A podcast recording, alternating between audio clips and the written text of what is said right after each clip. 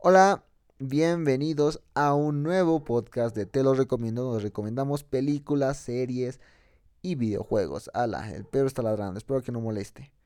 Pero bueno, ¿qué más le puedo hacer?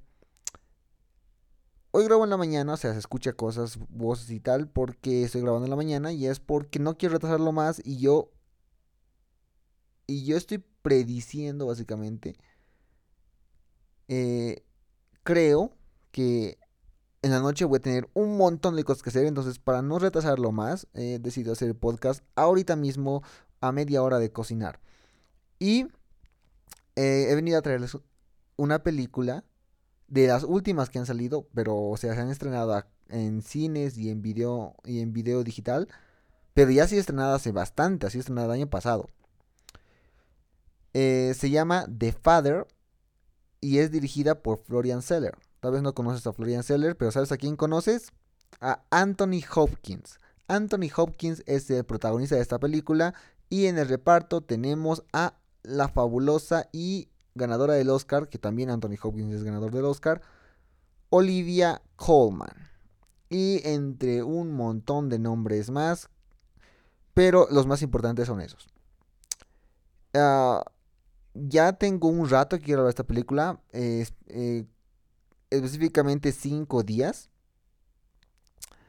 Y ya quiero, ya, o sea, ya me da muchas ganas de, de hablar de esta película. Pero ya ya no por el sentido de de de simplemente esta película, ¿no? Como decir esta película es la que me da ganas, pero ganas de amar el cine y de darme cuenta que una película puede cambiar todo mi panorama, no en la vida, sino mi panorama para la temporada de premios. Era la única película que me faltaba de los nominados y yo también intuía que era la única película que iba a llegar a cambiar todo, mi quinela, y sí ha cambiado muchas cosas. Ya vamos a estar hablando de eso y todo. Uh, primero, a ver. Yo creo que la razón por la que deberías ver esa película, si la estás viendo antes de... Si estás viendo esta parte antes de ver la película, pues dijo, ya, solo te digo Anthony Hopkins. Anthony Hopkins. Eh, para mí da la mejor actuación de su carrera, pero curiosamente no he visto ninguna de sus películas, salvo eh, su trabajo en Odin, o sea, su trabajo como Odin en, en Marvel y en Transformers 5 igual, pero ahí no, ni lo cuentes, porque ahí es una desfachatez completa, pero no es su culpa, o sea, yo no lo culpo a Anthony Hopkins. Esta es mi primera vez viendo una actuación de él y tú dirás, ¡uh, qué parcelita! Eh, ¿Eres un ignorante? Pues la verdad es que sí. La verdad es que sí. No me ha interesado mucho este actor hasta ahora. Y ahora vamos a hablar de él. Ahora vamos a hablar de él. Vamos a ver de lo que hace y de lo fabuloso que es. Y no solo él, es un montón de cosas. Esta película es muy, muy redonda. Muy bien, te doy los 5 segundos. Solamente eso, ¿eh? No quiero decirte nada de la trama. Porque, o sea, si te digo algo de la trama, estoy seguro de que puede ser un spoiler. Vela sin saber nada. O vete el tráiler, que el tráiler tampoco spoilea nada. Eh, ya está. Bueno, ya tengo que decirte que sí me volví, o sea, soy un fan de, de Anthony Hopkins, ya es de mis actores favoritos. Eh, Olivia Colman ya lo era, porque pues ha sido ganadora del Oscar, es una persona muy excelente, o sea, sin ver ninguno de sus trabajos, que también, o sea, mi primer trabajo, el primer trabajo de Olivia Colman que veo es este, y aquí sí un poco que me, me le he rifado, o sea, me, me he reprobado porque me ha aplazado porque porque no he visto su trabajo en la favorita ni en The Crown, que los tengo pendientes, pero pues los voy a ver algún día, pero sabía la fabulosa actriz que es Olivia Colman y sé lo el pedazo de persona que es, o sea, es una señora muy amable, muy gentil y con una sonrisa muy bonita que te inspira confianza, o sea, ya sin ver ningún trabajo ya me caía bien, ya me caía bien. Como Elizabeth Olsen, pero Elizabeth Olsen sí no es tan gran actriz. Ya igual. Uh, ya viste de qué trata, ya viste y supongo que debe estar muy, muy, muy choqueado. La verdad, la película te deja así bastante sorprendido. Y no sorprendido, o sea, la palabra es con mayúsculas. In, impactado. Es así como te deja la película, completamente impactado.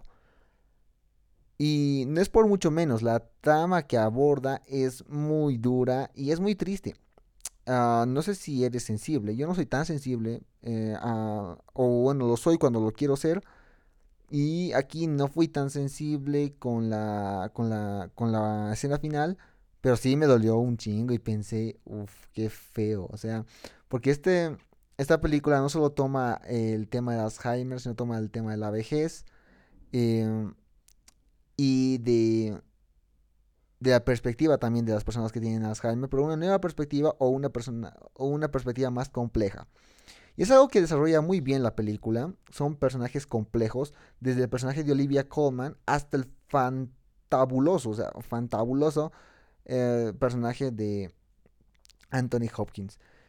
Ah, el personaje de Anthony Hopkins es más complejo que el de Colman, pero el de Colman es más, tienes más, o sea, llegas a empatizar más con el de Coleman porque es nuestra perspectiva y la perspectiva de muchas personas porque ah, no importa cuánto nos quieran poner a la perspectiva de Anthony Hopkins, o sea, del padre básicamente, no vamos a empatizar, o sea, vamos a empatizar con él, pero no vamos a sentir lo que él siente porque la única manera de sentir lo que él siente es teniendo esa enfermedad y esa enfermedad es la muerte en vida. Ya lo he dicho varias veces, esa enfermedad es la muerte en vida porque se, se pierde tus recuerdos, se pierde tu vida y ya no sabes ni quién eres, solo lo sabe tu familia, entonces básicamente tú pues ya no tienes idea de quién eres, ¿no? Entonces uh, no hay forma en la que en la que sepamos realmente, nunca vamos a saber cómo se siente ser de ese lado, pero eh, Florian Seller hace un trabajo fantástico, eh, pues dándonos a ver, dándonos a contar todo lo que este señor representa, el sufrimiento, y lo duro que puede llegar a ser que tu vida se esté perdiendo. Entonces, eh, y, o sea, te digo que la película no es para nada, eh, o sea, que no funciona solo en apartados, o sea, no es, no es como que va directo por un lado, como Mank, por ejemplo, Mank eh, no es una película, es una película un poco redonda, sí, pero no va no busca su sentido, o sea, no sé cómo explicarlo, porque en realidad sí busca su sentido, sí es una película muy de autor, pero tiene claros apuntes. Va muy apuntado a sus las categorías que va a ganar. Por ejemplo, eh, va muy apuntado a fotografía, muy apuntado a vestuario, muy apuntado a, a dirección, edición a eso va apuntando, pero descuida cosas como el guion. En cambio aquí no le importa, eh, no le importa, eh, o sea, no, no importa, o sea, no es que no le importa ganar premios, pero es más importante que ganar premios o que apuntar a la academia, lograr su estilo y lograr dar el mensaje que quieren dar. Eso es lo importante y eso es lo que vale y van a sacar todo del que tengan de la manga para apuntar ahí y consiguen grandes cosas. Consiguen un buen diseño de producción. Sé que el diseño de producción es fantástico, es magnífico. A mí no me ha resultado tan genial. O sea, si lo ves desde el punto muy objetivo, es demasiado bueno el diseño de producción. Pero ah, de mi lado, un poco me he sentido. O sea, me he sentido un poco incómodo. También tengo que decir que me he sentido claustrofóbico, o sea, me he sentido un poco encerrado, pero ese era el sentido, esa era, esa era la intención.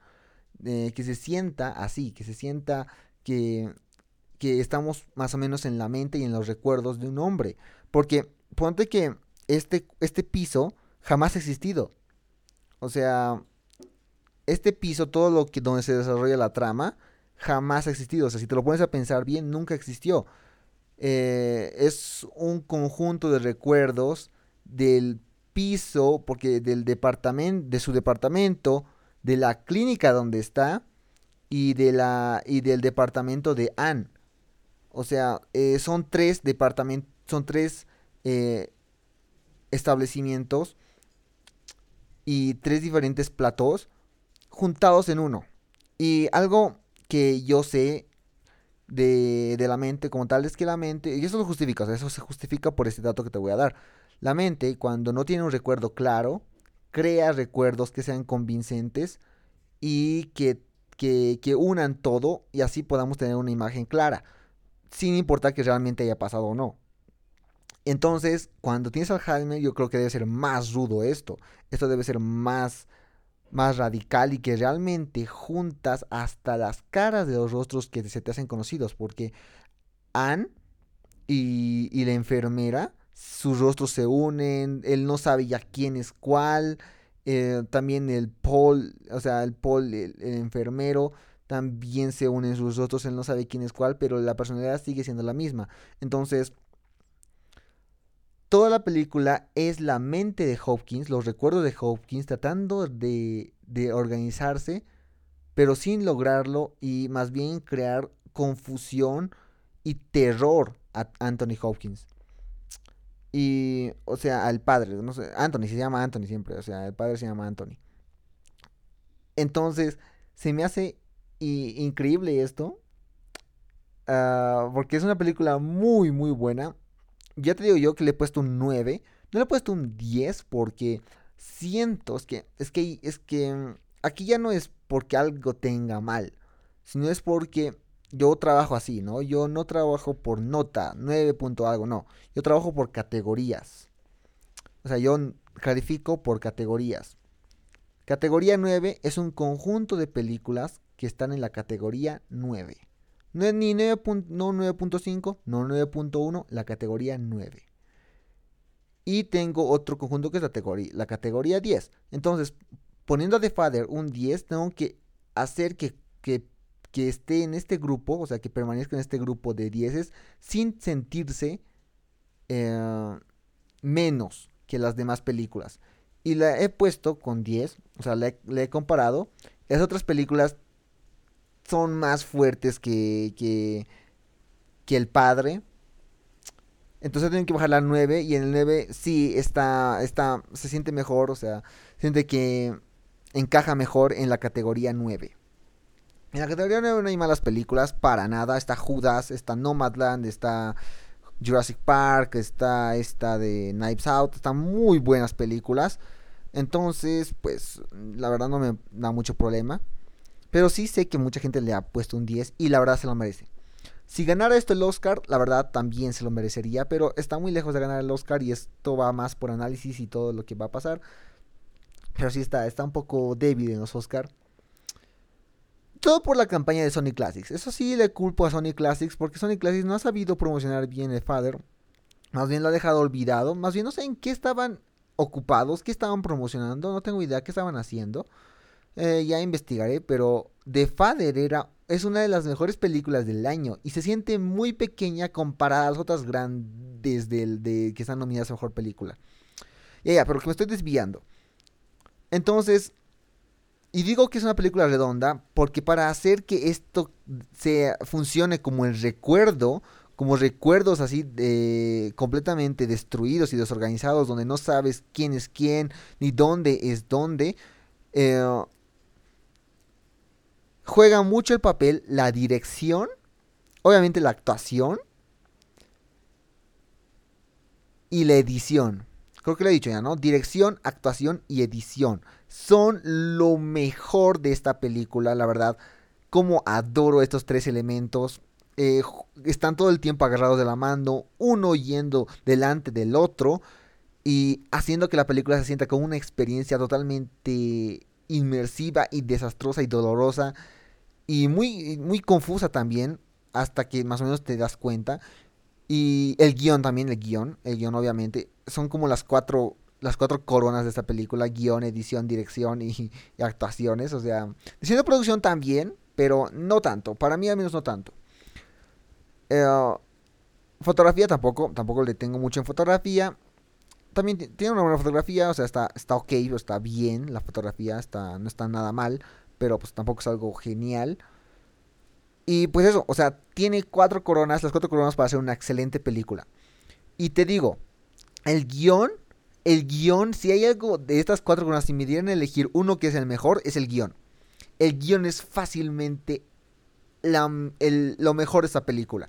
Porque te lleva de un lugar a otro. O sea, en los primeros cinco minutos te establecen a los dos personajes muy bien. Te establecen a Anthony Hopkins como una persona un poco hostil, un poco independiente y eh, muy ensimismado y hasta podemos decir un poco ególatra. Y eh, sin importar mucho de, de lo que les pasa a la gente a su alrededor, sino es muy de él, ¿no? Es una persona que se preocupa por él, que se... que... y que trata de mantenerse al pendiente de su vida.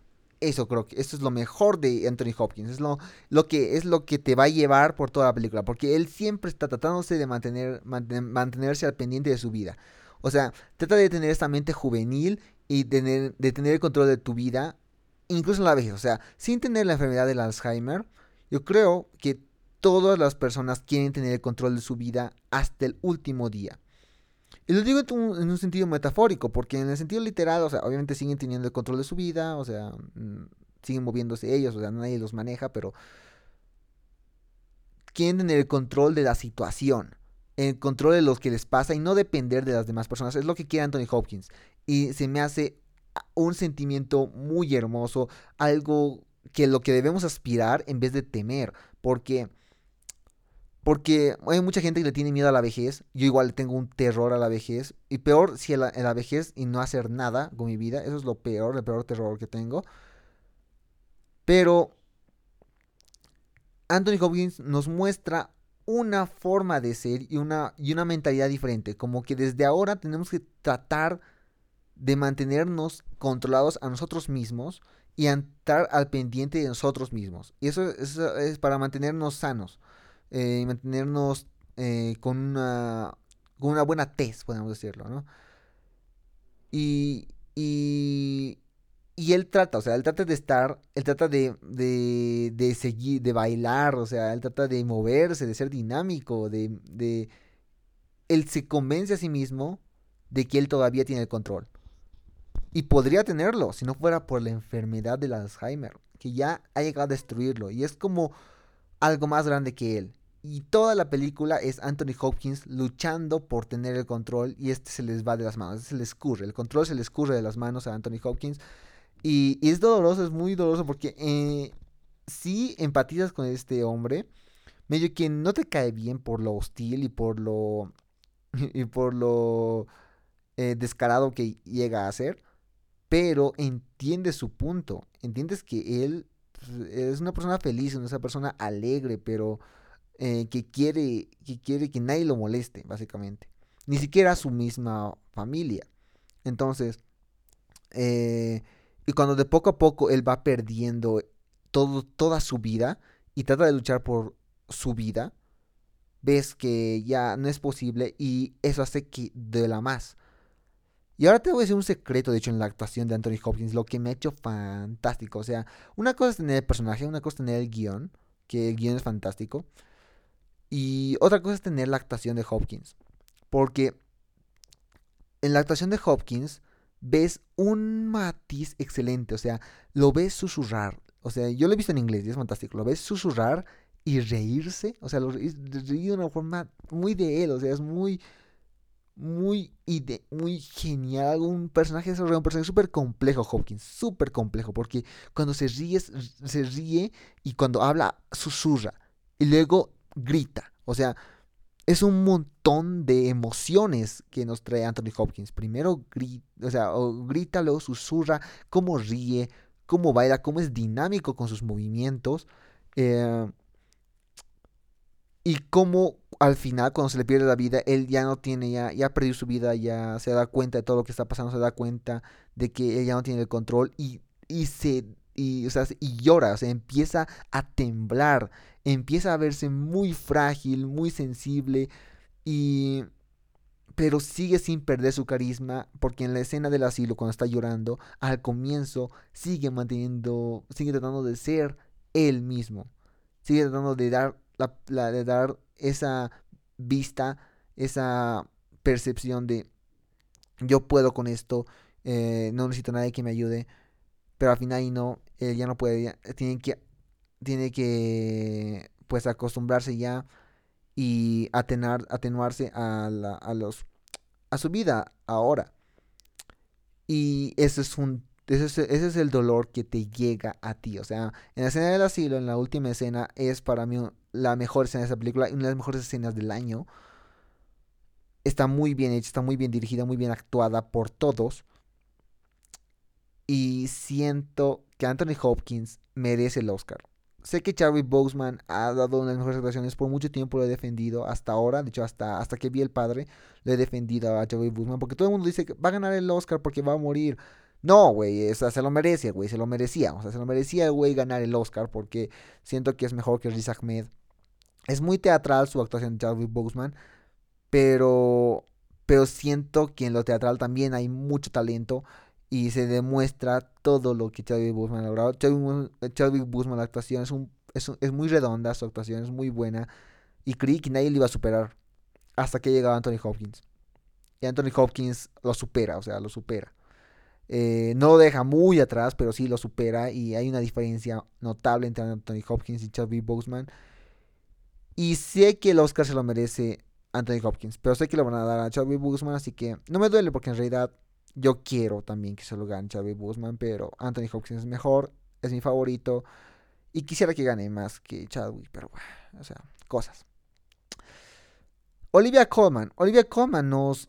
Olivia Colman no me ha gustado tanto. O sea, he dicho que es una excelente actuación, sí, pero no es la ganadora del Oscar. Para mí, mi ganadora sigue siendo Amanda Seyfried, de las nominados. Y de mis favoritos eh, sigue siendo Yeri Han, de Minari. Y yo, Jun Jung, incluso creo que es mejor que Olivia Colman. Ah, pero sí se me hizo una excelente actuación. Pero siento que a veces cae un poco, no sé. Eso ya creo que es culpa un poco del guion y un poco de la dirección, pero cae a veces. En el personaje, de Anthony Hopkins nunca cae, jamás cae, de hecho solo sube. Pero el de, de, de Olivia Colman no sube, pero se mantiene así. Se mantiene, eh, se mantiene muy recta, muy, muy tranquila. Pero esto, en, el silencio también hay poder de la actuación. O sea, no porque un personaje sea silencioso significa que es menos, menos importante. No, no, no, no, para nada. En el silencio vemos el dolor y la expresión de su cara, cómo ella sonríe ante los demás, pero en el fondo está destrozada, cómo es manejada por su, por su pareja, cómo ella quiere tener su vida, cómo ella quiere matarlo a su papá, un sentimiento muy natural y muy, muy triste, la verdad. O sea, todos tenemos ese sentimiento con nuestros abuelitos.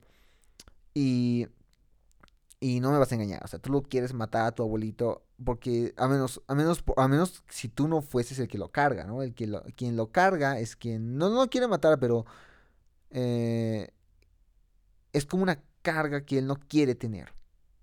Y aquí es peor porque mm, eh, es el, su padre, el padre, o sea, el padre de Olivia Colman, no ayuda en nada. En cambio, lo único que hace es arruinar la vida de Olivia Colman. Entonces es como situaciones accidentales de la vida, súper crudo y súper...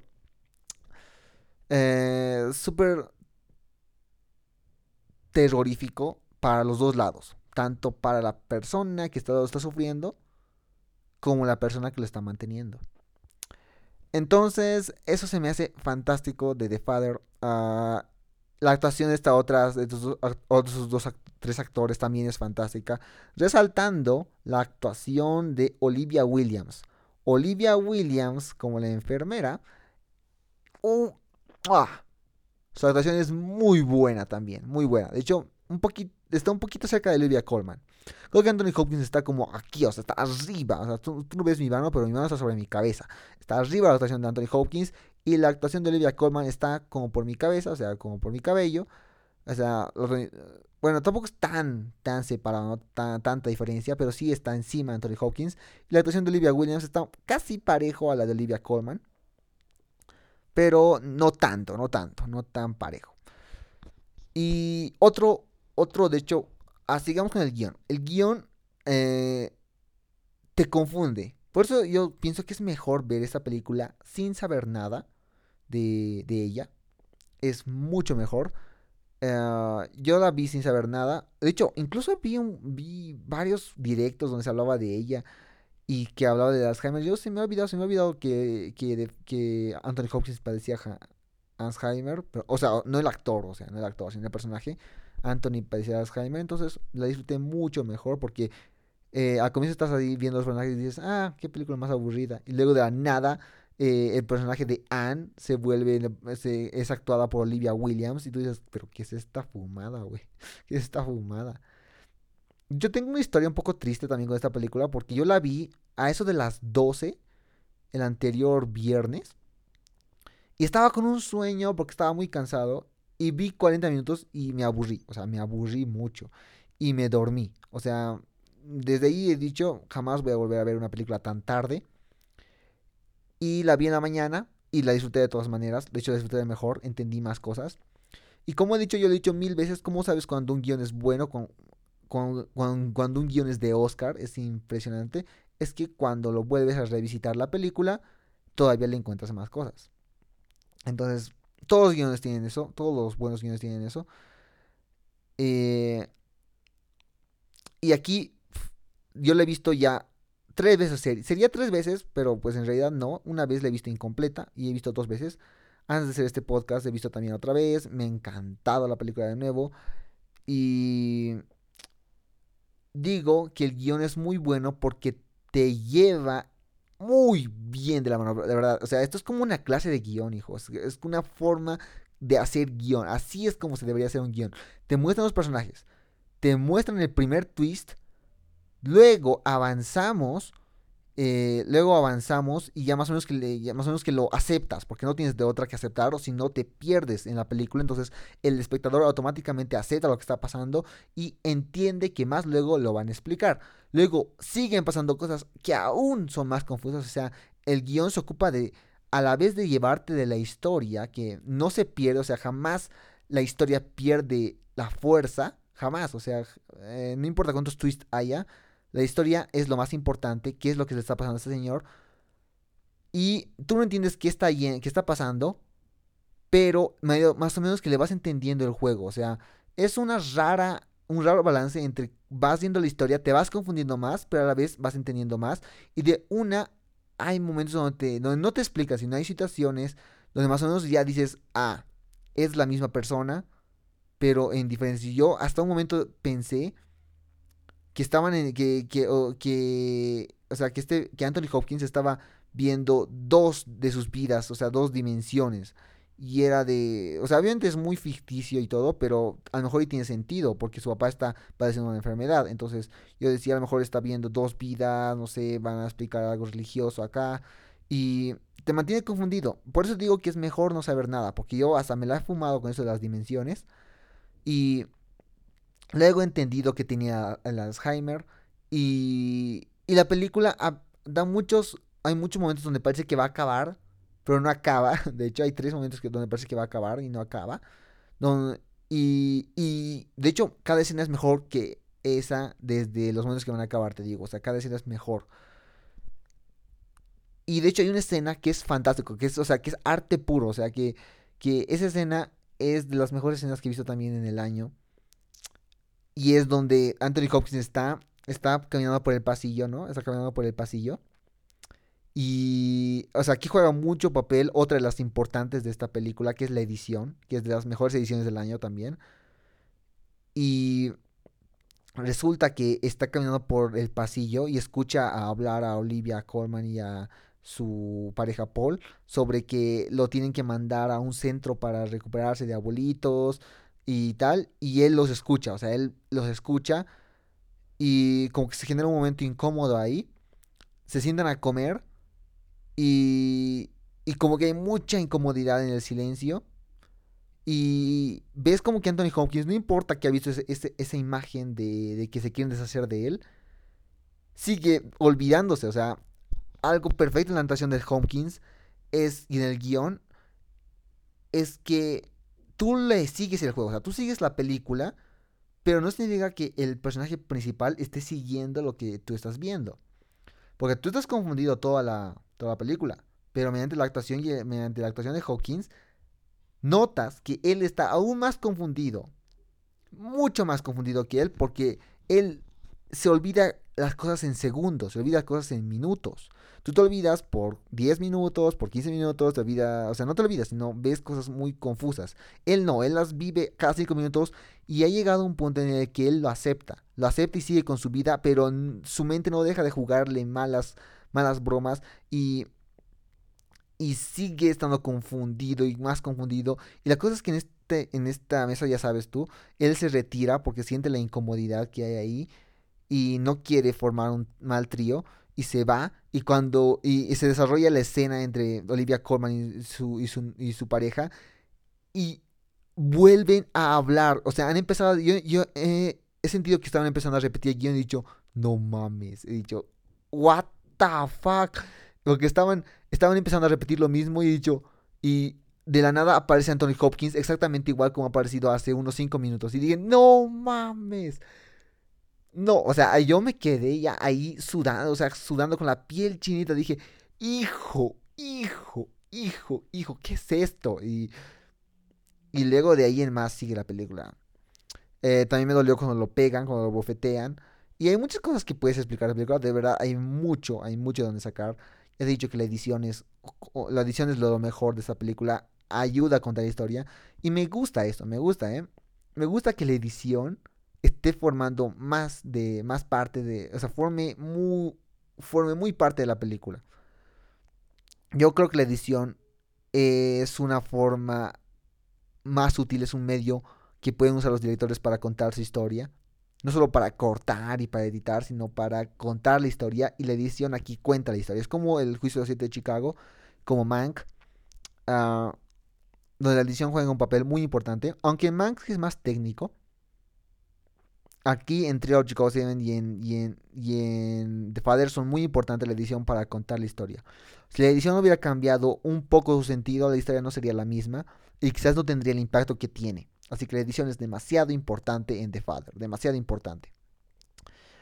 Y, y eso, pues, o sea, ahí tienes todo. Tienes todo que una película necesita. Tienes guion, tienes actuaciones, o sea, tienes uh, dirección de Florian Seller, perfecta dirección, y tienes edición. También de por ahí tienes diseño de producción, que diseño de producción también me parece genial, porque toda la casa también juega un papel un, juega un papel, no tan importante como los demás, pero juega un papel, sí importante en el desarrollo de la película, porque em, este, eh, este, este piso es lo único a lo que Anthony Hopkins se aferra desde el inicio. Es a lo que se aferra, porque es lo que le tiene sentimiento. Eh, porque allí han transcurrido mucha parte, han, han transcurrido 30 años de su vida y su hija se lo ha pintado en cuadro, se lo ha puesto ahí. Él vive, el apartamento y él es como uno solo. Y eso es lo que se aferra desde el inicio. Y en el trailer igual al apartamento. Y el apartamento está, está diseñado igual a la clínica. Porque creo, creo que el departamento, su departamento original, no es este que vemos en la pantalla, sino es una rara imaginación y recuerdo combinado entre el apartamento de Anne he dicho ya el apartamento de Anne, el apartamento de Anthony y, el, y, el, y la clínica, porque son muy parecidos y la clínica es el que es el más importante a la hora del diseño, porque el pasillo que está es muy parecido a de la clínica y las puertas también son muy parecidas a la clínica, o sea, es el recuerdo de la clínica porque es el recuerdo más cercano que tiene en Anthony, entonces, y todos los objetos que están ahí forman, o sea, todos los objetos que que creo que lo llena, o sea, está muy sobrecargado todo aquí, muy sobrecargado, hay muchos objetos por todo lado, y es para ayudarnos a nosotros a meternos más, a sentirnos más encerrados en la mente de Anthony. Por eso considero que el diseño de producción también está muy bueno, pero no considero que sea mejor porque a mí sí me ha llegado a molestar, pero no molestar como en el punto bueno de la película, sino como un punto más a este lado. Pero pues la verdad no está nada mal, es perfecto y cumple su objetivo el diseño de producción. También podríamos ponerle como las coronas también. Eh, pero sí es un poco menos que las demás. Y en cuanto a los Oscars, en cuanto a los Oscars, eh, yo creo que no va a ganar porque pues para ganar tendría que ganarle, obviamente estoy seguro, o sea, yo seguro y no tengo problemas en decir que el guion de The Father es el mejor guion del año. Eh, o puedo que me esté aventurando. No, creo que no me estoy aventurando. Creo que sí es el mejor guion del año. Pero puede que me estoy emocionando, ¿eh? Puede que me esté emocionando, puede que el Promising Young Woman sea mejor, puede que el trío de Chicago 7 sea mejor, pero creo que The Father es el mejor de todos los guiones. Y estoy diciendo ahora un poco más seguro porque he visto las, esas dos últimas películas que he dicho, hecho ahora, El Juicio y Promising, he visto hace, pues, hace una semana, o sea, todavía tengo muy presente y se me hace mejor guion de Father. Entonces, sí siento que The Father es mejor, el mejor guion del año y fácil es mejor que Nomadland en mejor guion adaptado. Así que en teoría, o sea, si, lo, si los Oscar premiaran lo que se merece, yo creo que debería ganar The Father. O sea, The Father fácil gana Nomadland. Eh, Nomadland ni siquiera me hace, se me hace el segundo mejor guion adaptado del año, se me hace el tercero. Porque el segundo se me hace el de First Cow, pero no está nominado, entonces, pues sí. Yo creo que se lo van a dar a Nomadland, el premio de mejor guion adaptado. Eh, porque pues Nomadland, eh, no sé por qué tienen estos problemas los académicos, pero, o sea, así no, no entiendo por qué una película que gane el Oscar a mejor película sí o sí tiene que ganar mejor, a mejor guion. No entiendo, o sea, no entiendo. O sea, ellos creo que se ven obligados a, a, a decir esto, ¿no? A ver, ¿cuál es mi película favorita? Minari. Ah, ya. Mejor película, Minari. Entonces Minari sí o sí tiene que ganar a mejor guion original. No, no tiene que ser así. El mejor guion es diferente a mejor película. Mejor película es, es muy redonda, es muy grande. El guion también tiene que ser bueno, obviamente, es obligatorio. Pero no tiene que ser el mejor obligatoriamente. Porque eso es desde, desde ya, desde tiempo. creo que solo han habido 10 películas en toda la historia de los Oscars que han ganado mejor película sin ganar guion. No entiendo en realidad, no entiendo eso. O sea, se me hace una mamada, se me hace, se me hace estúpido. ¿Por qué una película sí o sí a huevo tiene que ganar guion? Entonces, yo creo que como la ganadora de, este año es Nomadland, o sea, estoy casi seguro que Nomadland va a ganar. Entonces, le va a quitar el premio de guion adaptada de Father por la cara, o sea, ni siquiera es el mejor, y hasta los académicos seguro lo saben que The Father no es el de Father es mejor que Nomadland y a lo mejor y le dan. Eh, si The Father gana mejor película, estoy, sería, sería muy bueno. No sería, no es mi opción ideal, pero sería muy genial. Pero con que gane guion adaptado estoy bien, la verdad, estoy muy bien. Mejor edición no va a ganar porque el juicio de Chicago está mejorcito. Eh, mejor diseño de producción no va a ganar porque Mank lo tiene asegurado. Y mejor actor, mejor actor sí tiene posibilidades de ganar. Yo creo, sí tiene posibilidades de ganar. Pero también no, o sea, Javi Boseman todo lo que tiene está muy arriba. Así que puede que tampoco gane.